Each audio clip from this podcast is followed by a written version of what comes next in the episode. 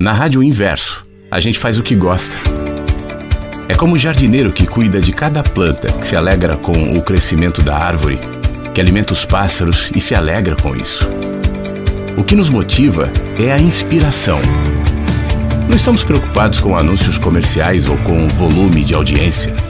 Acreditamos na liberdade e na espontaneidade que gera coisas boas. A Rádio Inverso é uma doação Dedicamos parte do nosso tempo e talento para conectar pessoas e promover ideias que voam. Entregamos nosso conteúdo como uma árvore que entrega seu fruto sem a expectativa de que será apreciado. A árvore só dá frutos porque é árvore. O resto é apenas consequência. Não aceitamos enquadramento. Não somos uma rádio de espiritualidade nem de motivação nem de cultura, nem de músicas, mas permitimos que tudo seja linguagem. Nossa linguagem expressa parte do que somos, e o resto, silenciosamente, permeia os conteúdos e toca cada um dos que nos ouve. É um prazer ter você aqui no nosso jardim. Fique à vontade entre nós. Essa é a Rádio Inverso, porque a vida tem muitos sentidos. No ar. no ar. Mensagens que chegam pela manhã. Com Flávio Sequeira. Rádio Inverso. A vida tem muitos sentidos. Bom dia, ótima manhã para você que nessa sexta-feira, 18 de novembro de 2022, aqui na radioinverso.com, no Mensagens que chegam pela manhã.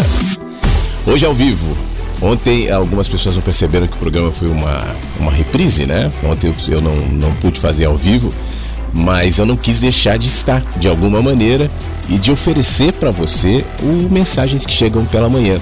A possibilidade de conexão, seja lá em qual tempo ou qual espaço você estiver. Nesse momento é o tempo de sexta-feira, 18 de novembro de 2022, 8 e 1 da manhã, e é um privilégio para mim mais uma vez poder estar junto com você aqui conversando sobre o tema principal da Rádio Inverso. É o tema principal para mim né, de tudo que eu faço, escrevo, penso, que é o tal ser humano, o que é ser humano, o que é humanidade. Hoje de manhã eu estava lendo e, e fazendo algumas, algumas pesquisas sobre o transhumanismo, que é uma discussão não só tecnológica, mas acho que antes de tudo até filosófica sobre qual é o próximo ser humano. Começou ver, eu comecei vendo uma artezinha no Instagram de uma perspectiva obviamente futurística, uma previsão de como o ser humano foi se transformando desde quando nós éramos só uma célulazinha e fomos virando depois uns, pelo menos até onde se sabe dentro da teoria das espécies, um ser que nadava, né? Tipo um girinozinho, depois saímos do mar, aí fomos virando algo parecido com o macaco e aquelas transformações até virar o que nós somos e o que seremos ainda. Me intriga pensar que o ser humano ainda está em processo, eu, como eu costumo sempre lembrar aqui, a gente não sabe o que é ser humano ainda. Então a gente vai buscando os nossos recortes dentro dessa perspectiva para tentar entender, minimamente ainda que seja, o que nós somos. E aí uma dessas perspectivas é a filosofia, é a tecnologia, é a ciência, é a religião, são as artes. A gente vai tentando nesses recortezinhos, né, tentar entender o que nós somos de fato. Agora, já existe uma discussão do que nós seremos daqui a algum tempo é, com a associação à tecnologia, com o enxerto de neurônios é, simulados artificialmente para que sejamos mais inteligentes, enfim. A, inteligência artifici artificial, né, tomando em parte aí o, o, o, nosso lugar de trabalho, inclusive quantos trabalhos foram substituídos. Eu não olho isso como algo mal. Também não olho isso como algo bom. Eu olho só como um fenômeno. Né. É um fenômeno que, obviamente, como todos os fenômenos, causa estranheza e deve ser discutido e deve ser analisado. Mas, na minha opinião, essa análise deve partir de um ponto fundamental, que é um ponto que pouco de nós nos dedicamos, que é tentar entender o que é, afinal, o ser humano. Se a gente quer saber de onde nós viemos e para onde nós vamos, como raça, nesse planeta, eu acho que cabe esse entendimento, essa discussão. E todas as vezes que eu paro para refletir um pouco mais aprofundadamente, afinal de contas, o que somos nós, né? O que nos caracteriza como seres humanos, o que nos faz assim, eu enxergo esses contrastes. O ser humano não é só algo bom. Eu via entre algumas discussões gente dizendo, inclusive o irmão do Aldous Huxley. O Aldous Huxley é aquele escritor que fez o Admirável Mundo Novo, que previa numa distopia uma sociedade tecnologicamente evoluída, uma casta superior a partir, obviamente, da tecnologia. É claro que essa imagem de castas, de superioridade, de gente inferior, isso já vem desde sempre na história. De uns, de uns tempos para cá a gente usa a linguagem tecnológica para nos, nos referirmos a isso. Mas enfim, voltando para o irmão do Huxley, ele dizia que é necessário que a humanidade se supere, afinal de contas, nesse tempo todo nós vivemos tantas coisas ruins, fizemos tantas coisas complicadas, fizemos tantas coisas ruins para plane o planeta, para as outras pessoas, vivemos guerras, né? Mas a gente se esquece de enxergar também o outro lado. Quantas coisas lindas que acontecem sempre, hoje, inclusive agora. A gente não tem ideia né, de uma senhorinha numa casinha lá no interior de Goiás, por exemplo, que está feliz fazendo comida porque ela vai alimentar os netos que vão visitá-la daqui a pouco. E que ato é mais nobre, é mais lindo, é mais profundo do que esse? Né, que se repete nos mamíferos todos e nessa senhorinha que a gente descreve em Goiás. O mundo está acontecendo sob muitas perspectivas, mas com o nosso olhar reduzido, a gente enxerga somente algumas, especialmente essas mais difíceis, essas mais catastróficas, e acha que é isso que nós devemos corrigir. Será que a correção não vem de um olhar mais aprofundado, mais abrangente, mais aberto para o que é ser humano? Agora, esse olhar jamais vai se desenvolver se, antes de tudo, ele não estiver voltado para mim, o que sou eu, humano. Porque eu sou essa maquete, né? E quando eu me enxergo, poxa vida, eu vejo tantos contrastes, eu vejo coisas que eu gosto, eu posso chamar de luzes e belezas, eu vejo outras que eu não gosto, eu posso chamar de feiuras e sombras, não no sentido moral, mas no sentido que eu quero aperfeiçoar. E é nesse contraste, nesse reconhecimento de contraste, que eu me enxergo. A partir desse ponto, ao me enxergar, eu posso ter um vislumbre, mínimo ainda que seja, do que a humanidade, representativa também de sombras e luzes. E então a gente pode, quem sabe, pensar no futuro da tal humanidade. Enfim, vamos falar sobre isso? isso no que mais vier. É que eu tô só compartilhando contigo uma reflexão que me vinha agora de manhã na caminhada, eu saí cedinho para caminhar, tal. Tenho tentado fazer isso todas as manhãs antes do programa. Saí hoje, eram umas 6h20 da manhã, caminhei quase uma hora, num dia lindo, no sol. E aí vim inspirado para falar sobre isso com você. Mas eu tô aberto para falar sobre qualquer coisa que você quiser.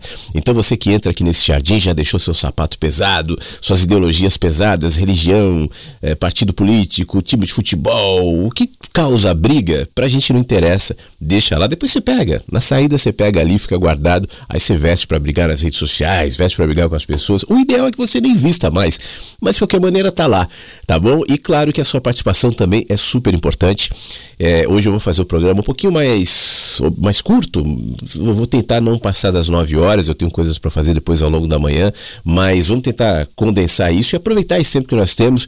Quero te ouvir, ontem não deu pra gente conversar ao vivo, né? Então se você puder, manda seu WhatsApp no 51992 461960. Se quiser também deixe seu recado aqui no site da Rádio Inverso. Um beijo para quem me ouve além do site pelo Spotify, podcast, Taneim também tá para ouvir, ou depois que o programa foi ao ar. O menino jogando bola arrancou o tampão do pé. E a menina achando graça corria atrás de seu picolé.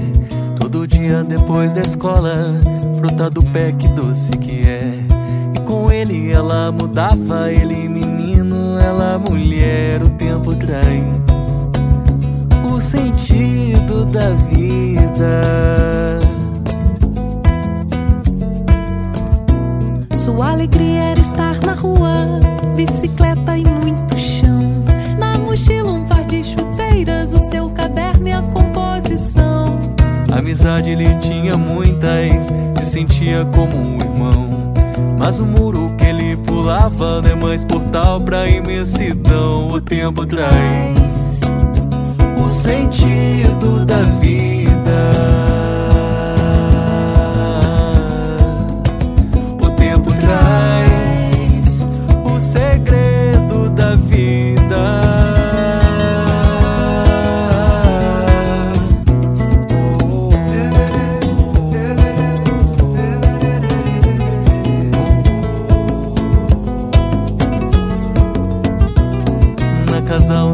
Na mesa, com caneta e papel na mão. Não encontrava o seu cigarro no canto ao lado de sua canção. Um menino muito levado escondia o maço no chão. Hoje não há cheiro de fumaça e o jovem roubou seu violão. O tempo traz o sentido da vida. traz o segredo da vida.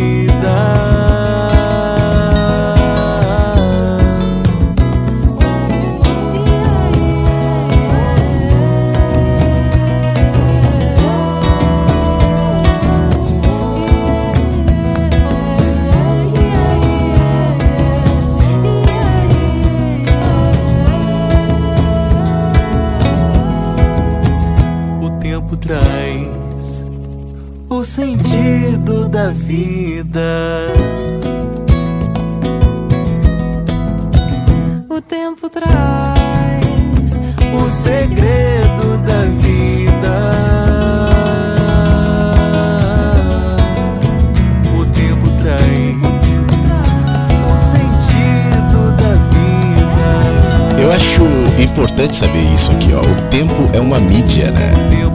E por isso mesmo essa mídia pode nos trazer alguma informação que a gente pode de alguma maneira conectar ao tal sentido da vida.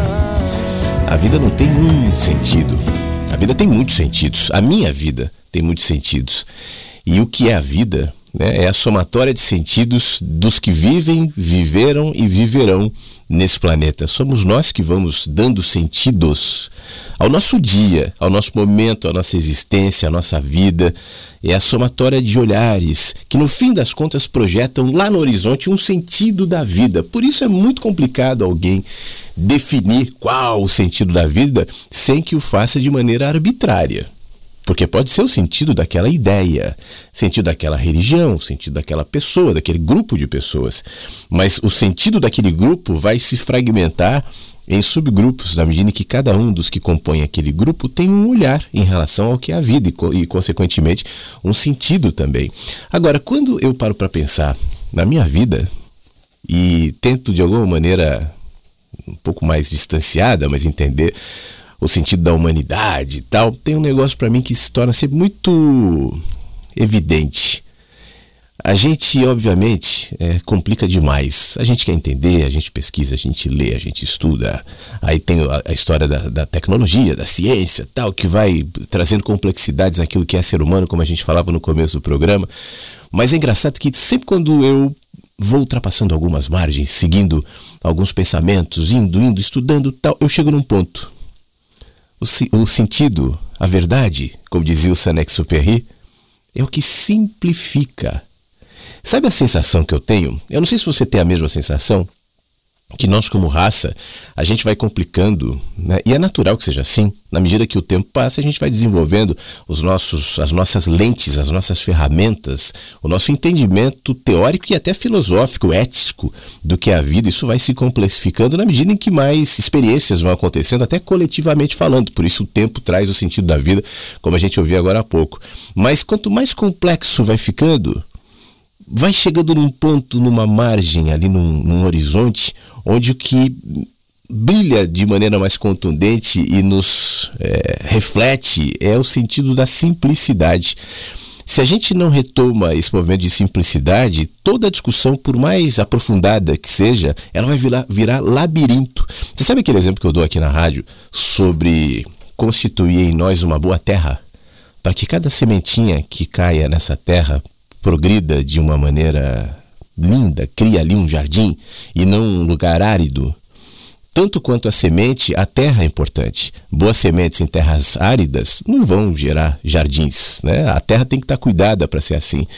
Isso, para mim, inclui essa discussão do, das, do, sentido da vida, das complexidades no trans e no pós-humanismo tal, sem que a gente retome as nossas referências, o nosso ponto de partida. E isso pode incluir, por exemplo, no seu caso pessoal, as grandes lições, não que você aprendeu de um guru, de um mestre ou de alguém muito inteligente, mas da sua avó, do seu pai, da sua mãe, né, das pessoas que lá no começo te orientaram em determinado direcionamento ético, por mais falhas que eventualmente tenham cometido, mas que talvez semearam ali um princípio de algo que pode ser fundamental para o próprio entendimento do que é a raça humana. Isso tem a ver com simplicidade, isso tem a ver com até com uma dose de ingenuidade, de curiosidade, coisas que a gente tenta compartilhar aqui. E a, a humanidade também traz algumas referências desse tipo.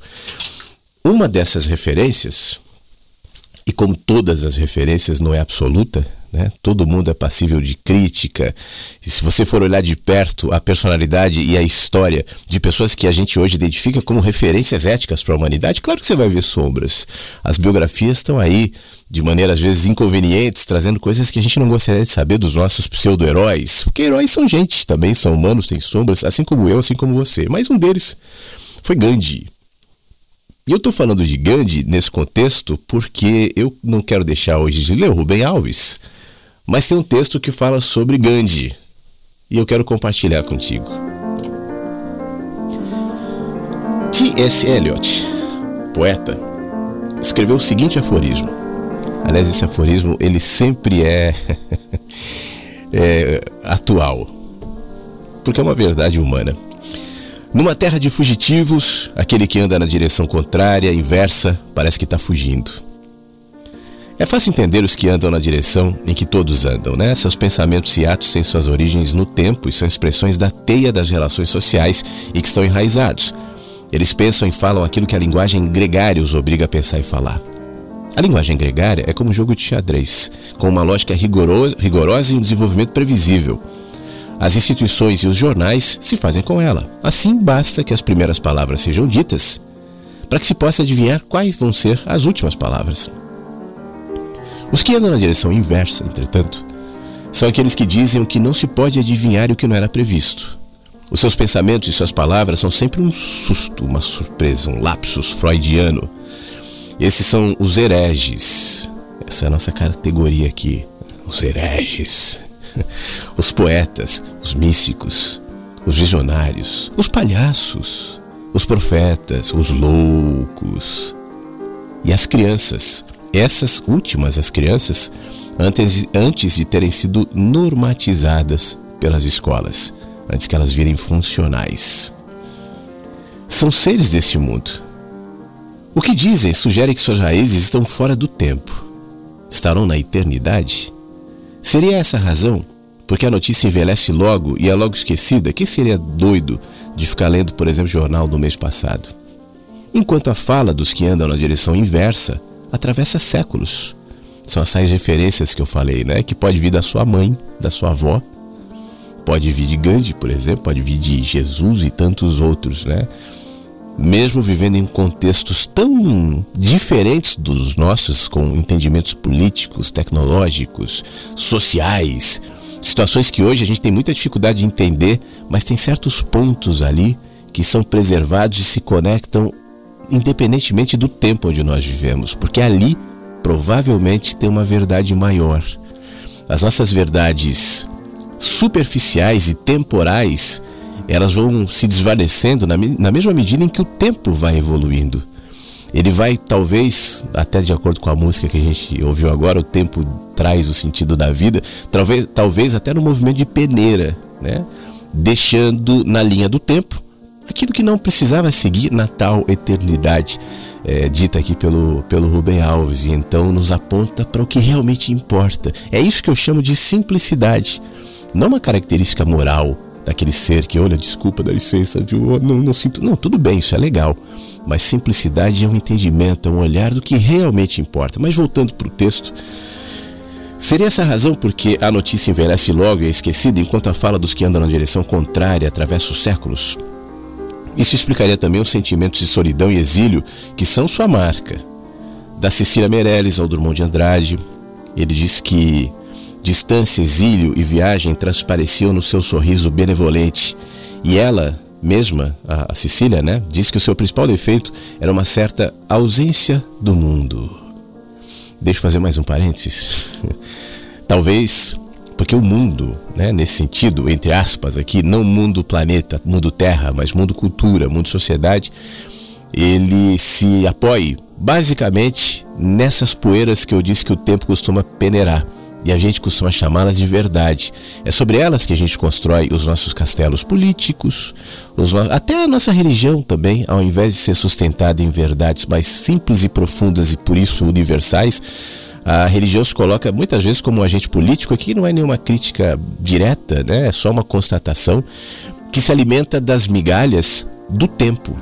Essas que são fugazes, essas que passam, na medida em que, obviamente, o tempo evolui e nos falta essa referência do que é de fato. Por isso também a sensação de certa ausência do mundo citada aqui pela Cecília Meirelles. O mundo é isso. São esses conceitos, são esses valores temporais. Mas tem gente que tem uma raiz. Você entende o que eu estou falando, não? Uma raiz, um, uma nostalgia. Sente uma brisa, ouve uma música que toca fora do tempo e essa música nos coloca como pertencentes a uma outra realidade. E é claro que cada um vai dizer: não, a minha realidade então é a poesia, a minha realidade é a religião, é Deus. Tudo bem, não importa o nome que a gente dê. Mas essa não se adequa ao tempo e por isso a gente volta para o T.S. Eliot. Numa terra de fugitivos, aquele que anda na direção inversa parece estar fugindo. Uma certa ausência do mundo. Nietzsche. Nietzsche também lamentava a sua solidão, volto para o texto aqui, e seu exílio.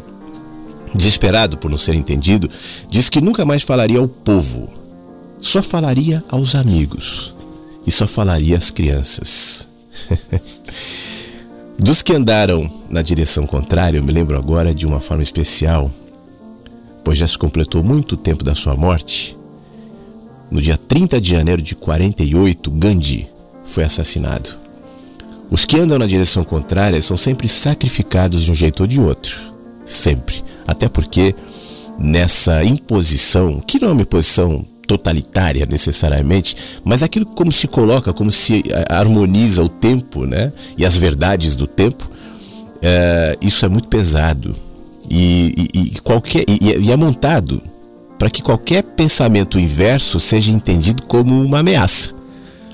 Por isso o pensamento inverso jamais é acoplado à massa, é, é, engraçado que uma das. Eu posso estar iludido aqui, mas um sentimento que eu, que eu nutro há muito tempo em relação ao meu trabalho mesmo, quando alguém diz assim, ah, mas esse teu trabalho, tinha que ir para tal canal, tinha que fazer tal coisa, tinha que fazer. Eu falo, olha, ótimo, muito obrigado pelas dicas. Mas eu não quero anexar isso ao pensamento de massa e nem fazer adaptações, por mais que eventualmente isso possa melhorar, porque deixa de ser esse, essa rádio, por exemplo, inversa. Né? Uma rádio inversa, um pensamento inverso, uma pessoa inversa, uma ideia inversa, jamais vai poder se anexar ao pensamento do tempo, o pensamento da massa. O pensamento do tempo, ele vai numa direção. O pensamento inverso, ele não está ligado no tempo, ele está ligado na eternidade. Eternidade não é um conceito espiritualista que eu estou querendo me referir aqui. A espiritualidade é, são categorias fora do tempo. É uma outra realidade. A, a eternidade é aquele tempo de onde nós viemos, né? até que ele foi interrompido pela sua data de nascimento, então você passou a engrenar no tempo e vai retomar em determinado momento quando você não fizer mais parte da roda do tempo. Eternidade. O que, que é isso?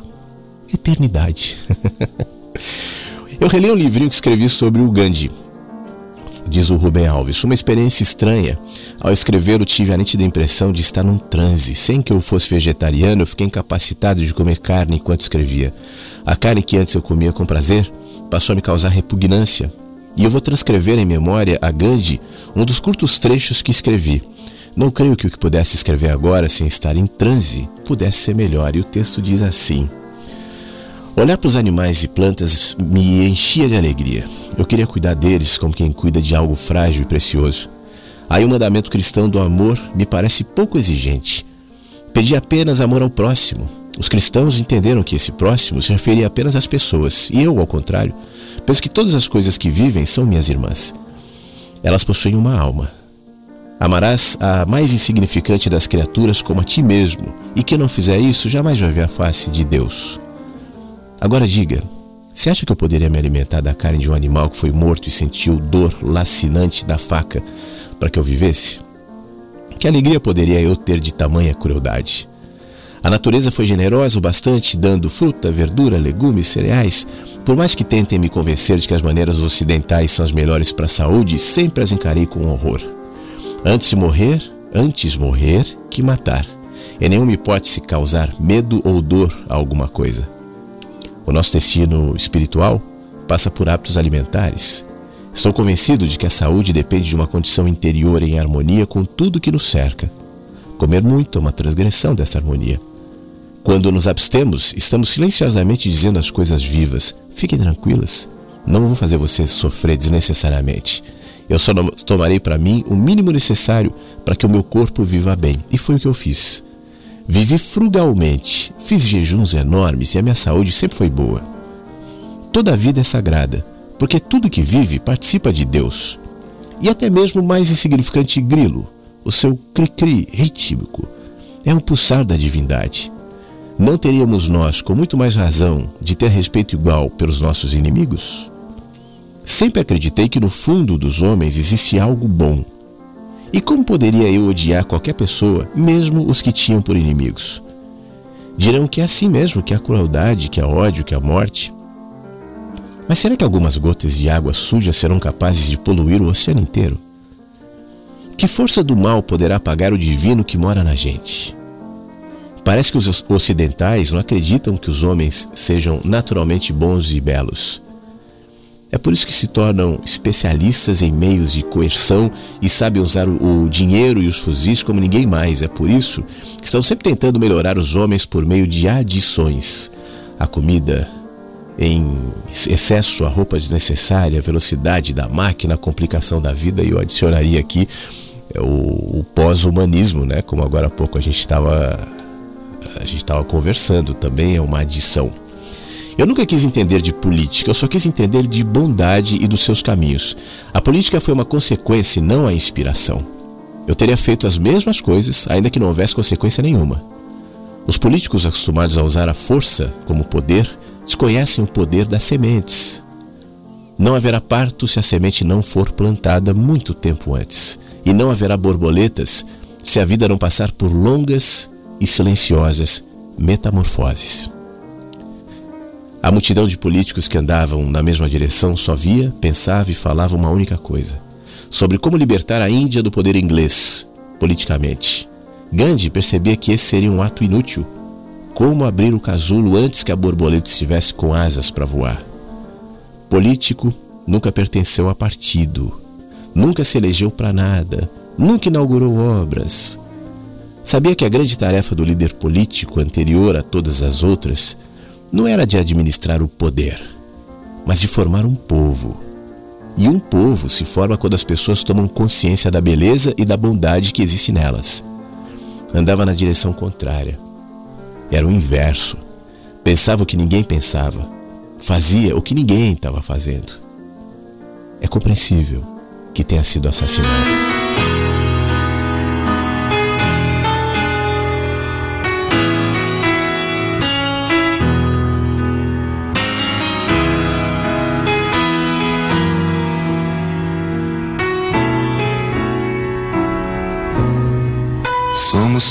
Todos irmãos da lua, moramos na mesma rua, bebemos no mesmo copo, a mesma bebida crua. O caminho já não é novo, por ele é que passa o povo farinha do mesmo saco, galinha do mesmo ovo, mas nada é melhor que a água, a terra é a mãe de todos, o ar é que toca o homem, o homem maneja o fogo homem possui a fala, e a fala edifica o canto, no canto repousa a alma, da alma depende a calma, e a calma é irmã simples e o simples resolve tudo, mas tudo na vida em não se ter. Somos todos irmãos da lua, moramos na mesma rua, bebemos no mesmo copo,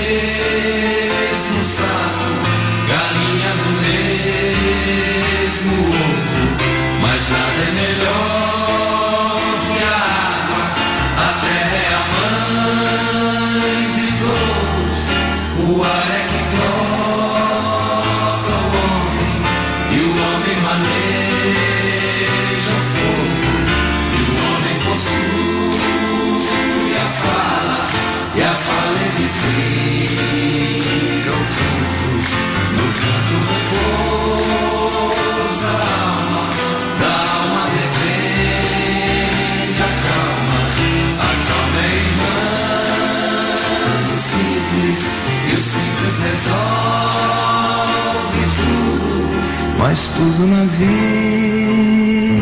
às vezes consiste em não se ter nada.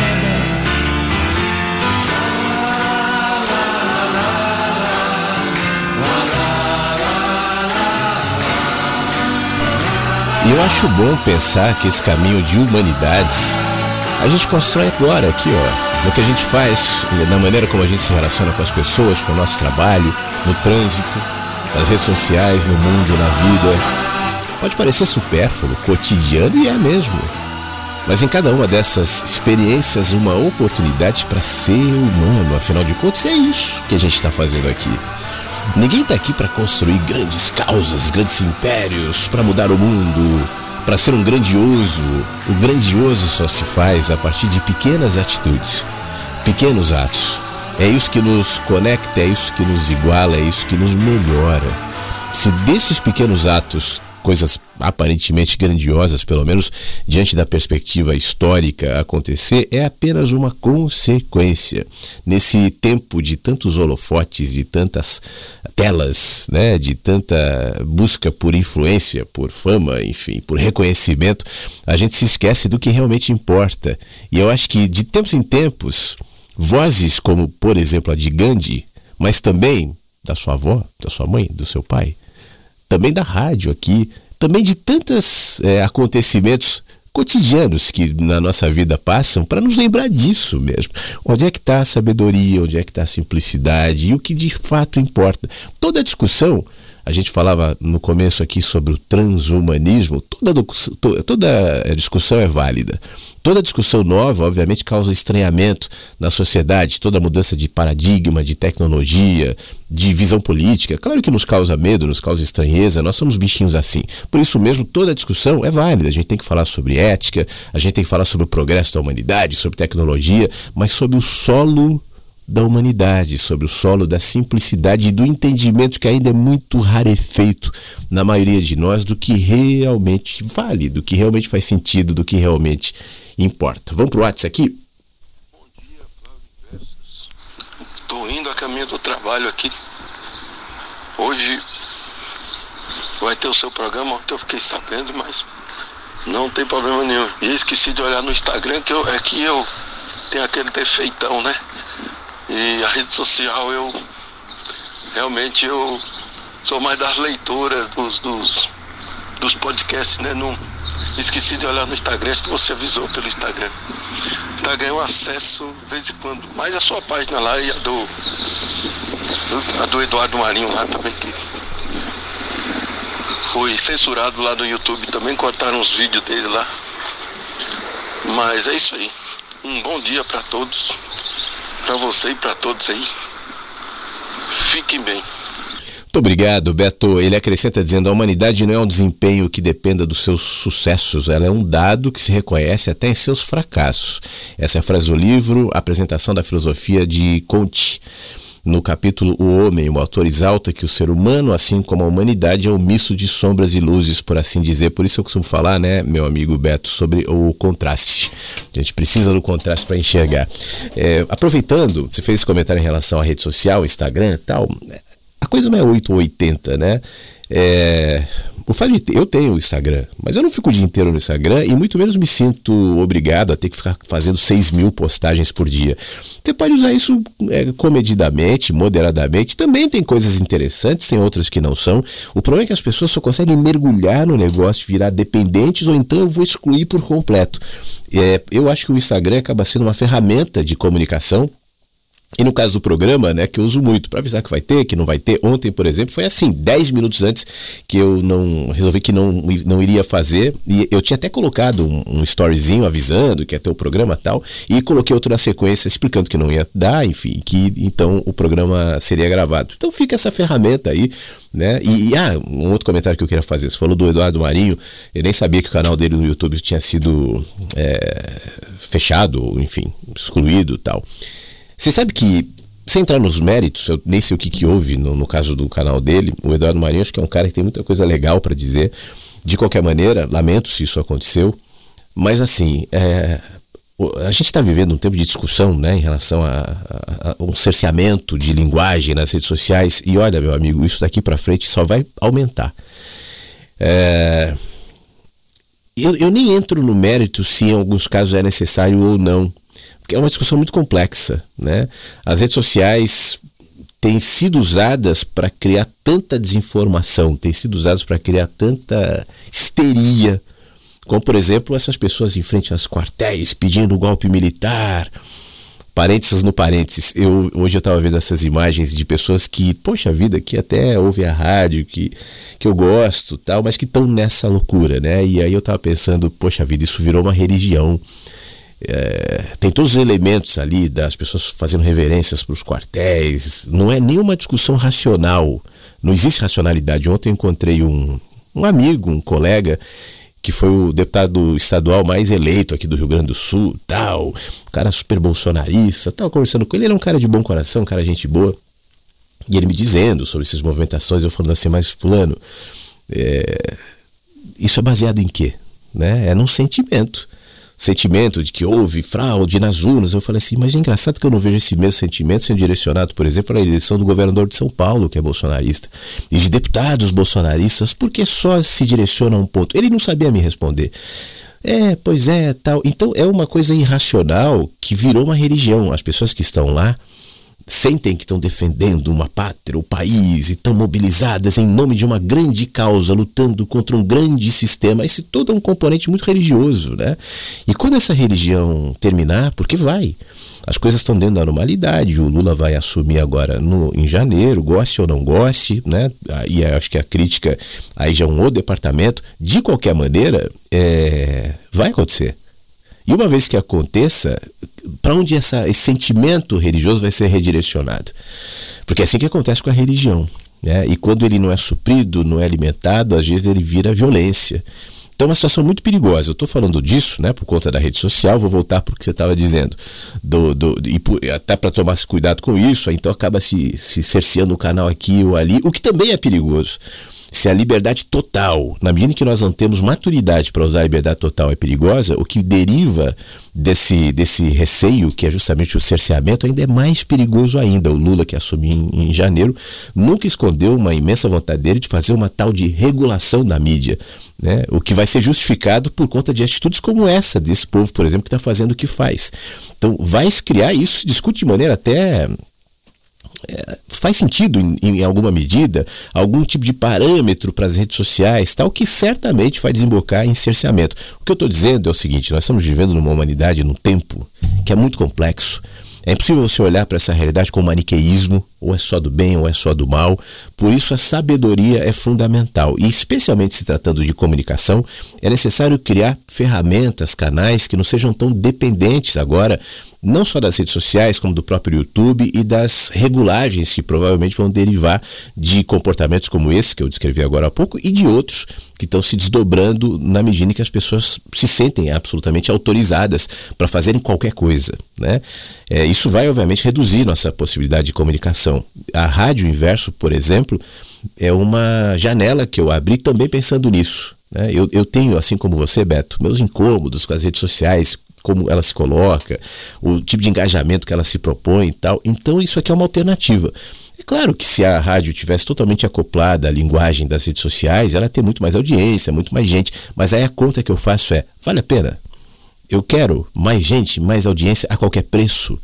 Esse tipo de continha que eu faço na rádio, eu acho que cada um vai ter que fazer na sua vida também. Na medida em que se entrega a, nessa, nesse campo que nos parece tão promissor, e é, né?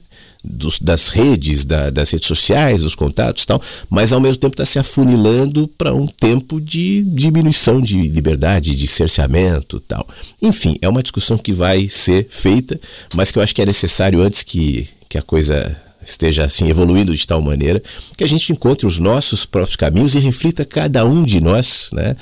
O que tipo de uso faz das redes sociais. Tá bom, meu querido. Um abraço, Beto. Bom dia, Flávio. Bom dia, Inversos. Hoje tem aniversariante no jardim. Então, hoje, 18 de novembro, estou eu completando 48 anos. É um dia muito especial para mim, eu gosto muito de comemorar meu aniversário. Vai ter bolo, vai ter bolo no trabalho, vai ter bolo em casa. Depois eu mando foto. E hum, estava hum, pensando sobre o que você falou da simplicidade da vida. Na verdade, eu já estava pensando nesse tema dois dias atrás. Vou compartilhar com vocês um devaneio meu. Eu estava comendo X num trailer. Sentadinha, eles colocam umas mesinhas assim ao ar livre, é um lugar bem agradável. Estava uma noite bonita, céu estrelado. E eu olhei pro, pro homem que faz os lanches, estava lá dentro do trailer, toquinha na cabeça, avental.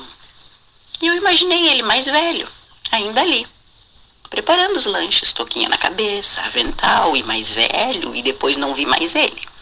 Pensei que um dia ele ia morrer.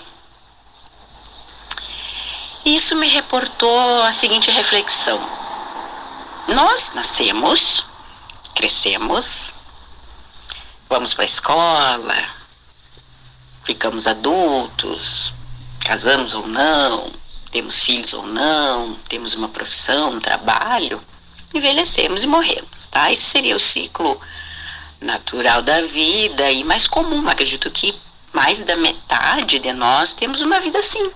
A gente não escreve um livro, a gente não compõe uma música, a gente não mata ninguém, a gente não é um serial killer, a gente não é. não descobre a vacina do Covid, a gente não descobre a cura do câncer. Temos uma vida assim, comum. E eu fiquei pensando que talvez seja isso, sabe? Fiquei pensando que às vezes talvez eu complique a vida, querendo respostas, querendo uh, filosofias, querendo mais complicando, vendo coisas onde não existem. Fiquei pensando sobre isso. Então, compartilho aqui com vocês um devaneio meu. Um abraço para todos e gratidão por esse programa existir por essa energia boa. Ô Cleo, parabéns! Muito obrigado por vir compartilhar parte do seu dia tão especial, tão importante, que vai ter bolo, que vai ter parabéns junto com a gente aqui na Rádio Inverso. Tá bom? Que seja um dia maravilhoso, um dia cheio de alegrias, de gratidão. E nesse direcionamento que você expressa aqui, em direção à simplicidade, é isso. A gente dá os nossos saltos, né? A gente cria as grandes coisas, dizem, escrever livro, plantar árvore e ter um filho, né? Que te torna imortal em alguma medida. E eu acho que no fim das contas é isso que a gente está buscando mesmo, a tal imortalidade. A ideia do fim nos choca. Então, quando eu me torno grande aos olhos dos outros, né, e eu preciso dessa referência do outro para me achar grande, para que então eu me ache grande, ilusoriamente eu tenho momentaneamente a sensação de ter me tornado imortal. Estou entre os grandes. Mas logo essa sensação passa, porque no fundo, eu acho que lá no fundo, mesmo os tais que criam a vacina do Covid, da, do, a cura do câncer, grandes livros e tudo mais, é, são compostos do mesmo material que todos nós. E esse material que compõe a natureza humana, ele só se aquieta. O Santo Agostinho dizia que ele só se aquieta diante de Deus. Né? E eu posso projetar esse entendimento de Deus na experiência com o próximo, na experiência humana. Você pode ser um, grande líder mundial, temido por todos, ter descoberto vacinas incríveis, ganhar muito dinheiro, ter tudo o que você quiser nas suas mãos. Mas isso não vai te fazer pacificado e nem te fazer feliz. Tanto é que muita gente que está dentro dessa categoria está ainda desesperadamente buscando cada vez mais, mais, mais, mais, mais, mais, mais, mais, porque não sacia. Seria bom, claro, que cada um de nós tivéssemos muito dinheiro, muito poder, tal, mas que isso não substituísse o entendimento de que o poder vive naquilo que a gente reconhece como fraqueza. Esse é um imperativo que eu sempre trago de volta aqui: poder e fraqueza. Né? Poder de força é comparação. Comparação gera cansaço.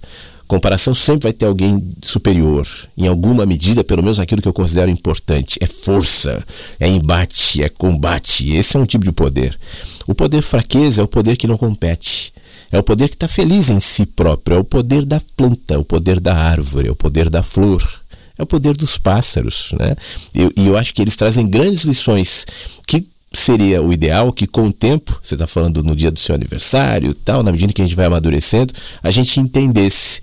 Esse tem sido um caminho meu também. Quanto mais o tempo passa, mais a tentativa de recuperar um olhar de simplicidade para aquela música antiga que a gente estava falando esses dias aqui. É aquela música que toca aquela música nostálgica, que às vezes incorpora numa música real, né? Se ouve, essa música me lembrou, mas não é aquela música específica, não é aquele tema específico, não é aquela pessoa, aquele cheiro, aquele lugar, aquele contexto. Esses só são ambientes de incorporação, mediúnicos para essa nostalgia que mora dentro da gente se incorporar e então se manifestar.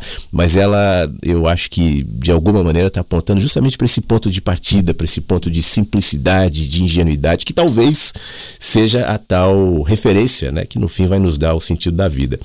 Parabéns, Cléo, mais uma vez, obrigado. Quanto à música que você sugeriu aqui, eu não vou tocar mais música agora, hoje eu vou ter que encerrar o programa pertinho de nove, não posso passar muito disso, mas então acho que eu nem vou tocar mais música, tem participação aqui e tal mas fica para uma próxima, tá bom? Beijo, parabéns. Bom dia, Flávio. Bom dia a todos os amigos da Rádio Inverso. Sexta-feira, Flávio. Quero ouvir a voz aí dos amigos que a gente tem pelo Brasil e pelo mundo. Aqui na minha cidade tá um sol, amanheceu já quente. E o sentido da minha vida agora é estar com a minha filha de três anos e alguns meses ir para o parquinho, brincar com ela, olhar nos olhos dela e ela fazer eu resgatar aquela criança que tem dentro de mim, aquela simplicidade, aquela tranquilidade, aquela ingenuidade de ser, aquela maravilha que a gente às vezes perde durante a vida, que a gente perde na verdade, né, com as atribulações aqui de fora e tudo mais, com o mundo. Mas ela me resgata aquela criança que sou. E é isso. Passando aqui para desejar, desejar uma boa sexta-feira, um bom dia para todos. E eu quero ouvir as vozes que tem por aí, espalhadas no Brasil e pelo mundo também. Amigos da Rádio Inverso, nossa casa, nosso lar. Um beijo, bom dia. Tony, muito obrigado. Grande abraço para você. Você sabe que você estava comentando isso, eu estava pensando aqui sobre esse ciclo maravilhoso, né? Os filhos pequenos, as crianças, elas talvez tenham essa, esse significado também, para nos lembrar o que realmente importa, para interagir com a simplicidade, com a doçura. Poxa, que coração de pai ou mãe que seja sensível que não é modificado ao lidar com um filho, ou com um neto, ou com uma criança, né, que tem esse imenso e lindo poder. Na medida que o tempo passa, as crianças vão se complexificando. Elas passam pela formatação uh, se tornarem funcionais, as escolas, as universidades de alguma maneira têm esse papel, a sociedade vai nos fazendo assim, né? E a gente vai ficando distante daquele ponto de partida de quando éramos crianças. No entanto, os pais mais funcionais, mais pragmáticos, criando os filhos, tal, ao se aproximarem da velhice, retomam na velhice aquele ponto de partida onde um dia, quando eram crianças, vieram. Então a tendência é que os filhos, agora mais pragmáticos, mais frios, sejam chamados ao retorno da simplicidade diante dos pais que agora retornaram para aquele ponto inicial e se tornaram crianças de novo. Então esse movimento da vida sempre nos chama para essa tal simplicidade. O ideal é que a gente não perca isso. Claro que a gente vai amadurecer, a gente vai lidar com as dificuldades da vida, do mundo, da vida adulta, né, as cobranças e a gente vai obviamente tornando criando alguma casquinha ali que talvez seja até necessária para a gente viver num mundo complexo como esse mas sem perder né, a tal doçura, a tal simplicidade. Muito obrigado, tá bom? Como hoje tem bastante mensagem, eu vou falar menos aqui, não vou tocar música e vamos para as mensagens. Vamos lá. Onde você não achava que estava. Peraí, querem que a, a, mensagem veio do. do no, não veio do começo. Deixa eu tentar de novo aqui. Às vezes aquilo que você não sabia que queria estava exatamente onde você não achava que estava, porque estava bem do lado de onde você estava. Às vezes é simples assim. Às vezes a alegria que você procurava lá, sempre lá, sempre lá, estava do seu lado o tempo todo. Estava bem pertinho de onde você costumava dormir e repousar a cabeça quando queria descansar. Muitas vezes não está tão longe aquilo que você achou que estava tão longe de conseguir. Muitas vezes não está tão perto aquilo que você temeu ser um deserto imenso. Às vezes é tão simples quanto olhar para o lado. Às vezes é tão bom quanto perceber que estava dentro da sua própria casa, que você chama de casa. Nem sempre é preciso bater asa para encontrar o caminho. Às vezes aquilo que você achou que não acharia jamais, que você nunca pensou que fosse alcançado por você, já estava nas suas mãos. Há muito tempo estava lá. Às vezes aquilo que você negou, que você jurou que não era para você, era justamente o que era para você. Era você. Muitas vezes é mais simples do que parece. Muitas vezes parece mais complicado do que é. Muitas vezes, quando a gente pensa que é simplesmente o fim, é apenas o começo de algo que você mal poderia esperar para começar. O começo da eternidade mora no fim do finito. O começo da eternidade mora no fim da ideia de que tem que acabar. Às vezes aquilo que você achava que não ia ser, que não queria ver, que não podia ter, que não achava possível encontrar, é o que você já é. Às vezes aquilo que você quer se transformar, que você quer se tornar, que você quer fazer de tudo para ser, é o que já é. Como posso eu me transformar no que já sou? Como posso eu lutar pelo que já venci? Como posso eu me afogar nas águas que eu faço a composição? Muitas vezes tudo que você achou que era impossível é o que você já tem. Tantas vezes o que você pensou ser inadmissível é o que você já permitiu, o que você já conseguiu aceitar, é o que você até se rendeu diante, diante da certeza que você costumava ter. Só que agora começa a ver que não era nada disso. Lembra que nada além da mudança é. Nada além da mudança é. A dança eterna é a mudança.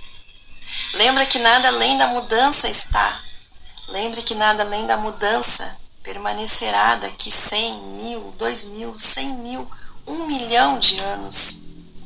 Só a mudança, os planos, desenhos mudando é o que restará. Você, eu. Tudo que você concebeu, tudo que você já viu, enxerga, sabe, quer, sente, vive, tudo isso derreterá se dissipará no mar, na mudança, nas ondas, renascerá compondo que vive para sempre.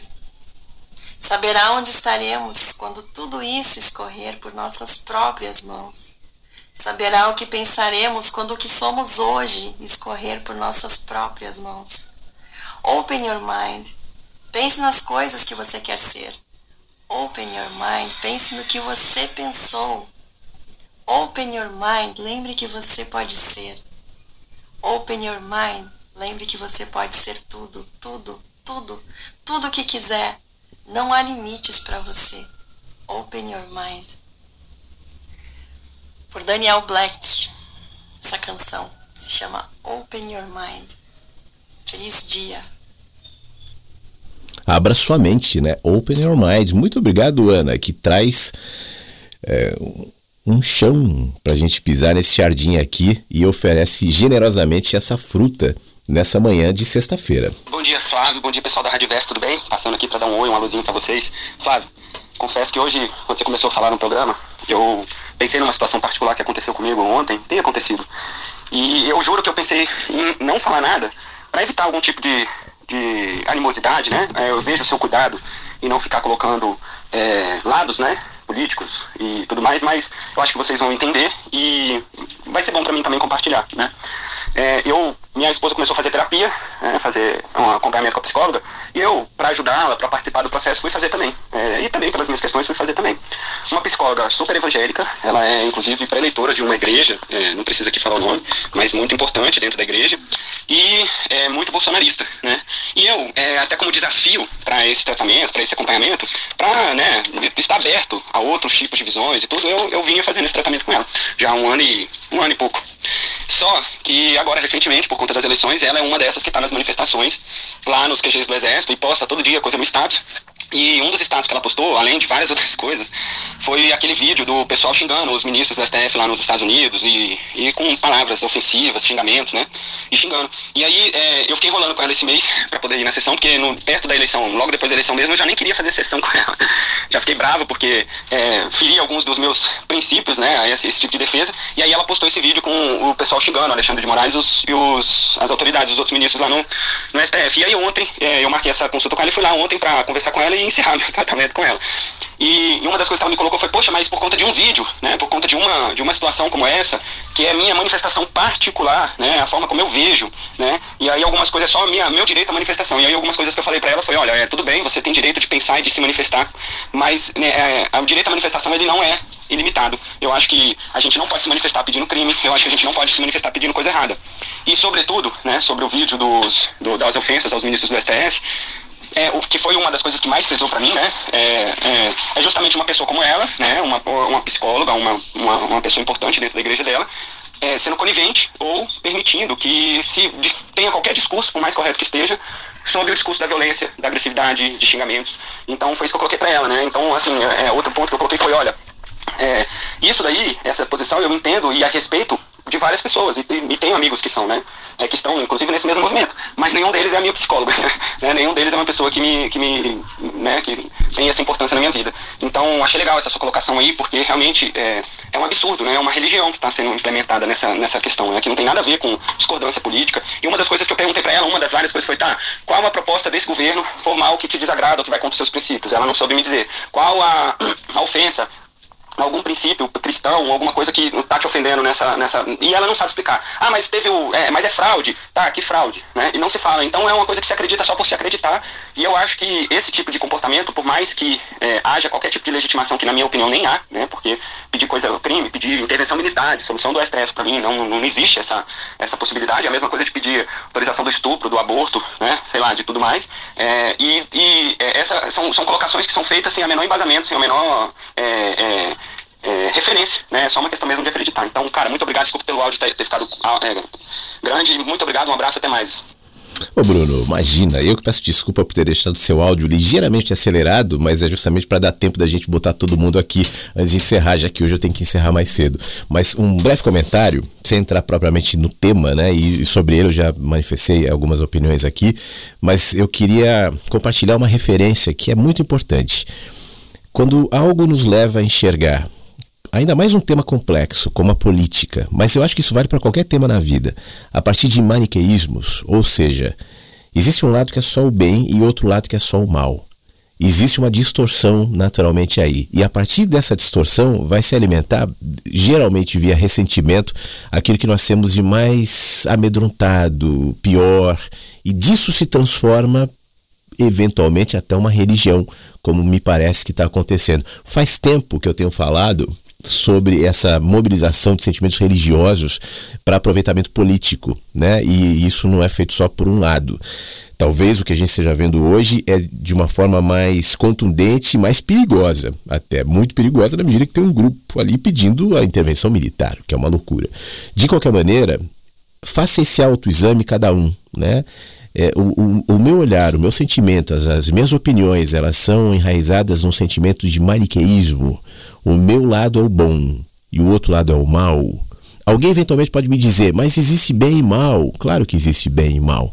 Eu sei que existe, mas muitas vezes o bem e o mal estão misturados. Às vezes aquilo que eu acho que é bem tem também componentes do mal.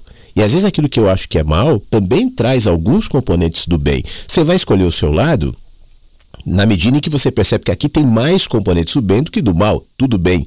Mas essa loucura, é, na realidade, isso é uma devoção né, irracional, porque, como você bem disse, não tem racionalidade ali, não cabe discussão, é só bordão, alimentado por rede social, por WhatsApp, por um sentimento. Isso não é alimentado pela mente, pela racionalidade, isso é alimentado por um sentimento. Isso nos coloca encurralados dentro dessa questão maniqueísta. Agora, repito, isso não vale só para esse caso, isso vale para tudo, até numa relação entre duas pessoas. Você é o bem e a outra pessoa é o mal provavelmente seu olhar em relação a isso está distorcido, porque você não está vendo os males que também te compõem e o bem que eventualmente compõe o outro lado que você acha que é, que é mal. Ter sempre isso em mente nos ajuda né, a não cometer esse engano que, no caso, a sua psicóloga eventualmente está cometendo. E eu concordo contigo, eu acho que esse, esse teu comentário é bom. É, bom, tem pessoas que pensam muito diferente de mim e continuam sendo meus amigos, eu não vou deixar de ser amigo por isso. Agora, minha psicóloga já é um, um caso um pouco diferente. Ela está colocando ali a visão de mundo dela, né? E isso interfere sem dúvida alguma. Obrigado, tá bom? O, Bruno, fique bem, meu amigo. Deixa eu agradecer a Thelma também, que está no Rio, nos mandando alôzinho. No Rio também a Ivanel manda bom dia pelo WhatsApp. O Anderson, nosso amigo de São Carlos, olhos pequenos demais para enxergar tanta beleza. Bom dia, versos. Obrigado, Anderson. Bom dia para você. José está nos ouvindo. A Elaine também ouve a Rádio Inverso e manda foto do Heitor, completa um aninho, junto com a, com a, a Cleo. O Heitor. O Heitor é o quê? O meu, a neto, meu neto Heitor, completa um aninho. Parabéns ao Heitor aniversário com a Cleo. Ela, dois aniversariantes hoje aqui no Jardim, na Rádio Inverso. Beijo, tá bom? Nina, bom dia. Para mim, o sentido da vida é compartilhar emoções. Muito obrigado. A Ângela também está nos ouvindo. Ela mandou um recado. De repente, tudo vai ficando tão simples que assusta. A gente vai perdendo as necessidades, vai reduzindo a bagagem e as opiniões dos outros realmente são dos outros, mesmo que sejam sobre nós. Não tem importância. Vamos abrindo mão de certezas, pois já não temos certeza de nada. E isso não faz a menor falta. Paramos de julgar, pois já não existe certo ou errado, e sim a vida que cada um escolheu experimentar. Por fim, entendemos que tudo o que importa é ter paz e sossego, é viver sem medo, é fazer o que alegria, o que, ou melhor, fazer o que alegra o coração naquele momento e só. Mário Quintana, boa, na simplicidade quase ingênua do Mário Quintana. E ela, ela a Ângela adiciona aqui dizendo: Achei muito interessante quis trazer para o nosso jardim, para que todos que se deixem tocar, respirem fundo e se alegrem e satisfaçam com mais esse dia. Esse excelente dia a todos nós. Muito obrigado. Ivoneide manda um parabéns aqui para Cleo. Muita saúde, Cleo, e tudo de bom. A Cleo que compartilhou seu aniversário nessa manhã aqui na Rádio Inverso. Deixa eu ver se eu não estou pulando ninguém aqui. Uh, acho que não. Acho que foi todo mundo. Uau, 9-2, hein? Consegui encerrar no horário. Pessoal, obrigado, tá? Desculpa a correria. Mas compromissos me chamam. Um beijo para todo mundo. Obrigado por mais esse tempo aqui no Jardim. Amanhã é sábado. Sim, estarei aqui às 8 da manhã ao vivo na Rádio Inverso. Vem! Vem, traz seus, suas ideias, traz sua participação, chama mais gente para vir, que é sempre um prazer estar contigo aqui. O nosso encontro pelo rádio daqui a pouquinho já sobe aqui para o site da Rádio Inverso, então você vai poder ouvir quando quiser e é atualizado também diariamente no Spotify. Um beijo, boa sexta-feira, se cuida e até amanhã. Mensagens que chegam pela manhã com Flávio Sequeira, Rádio Inverso.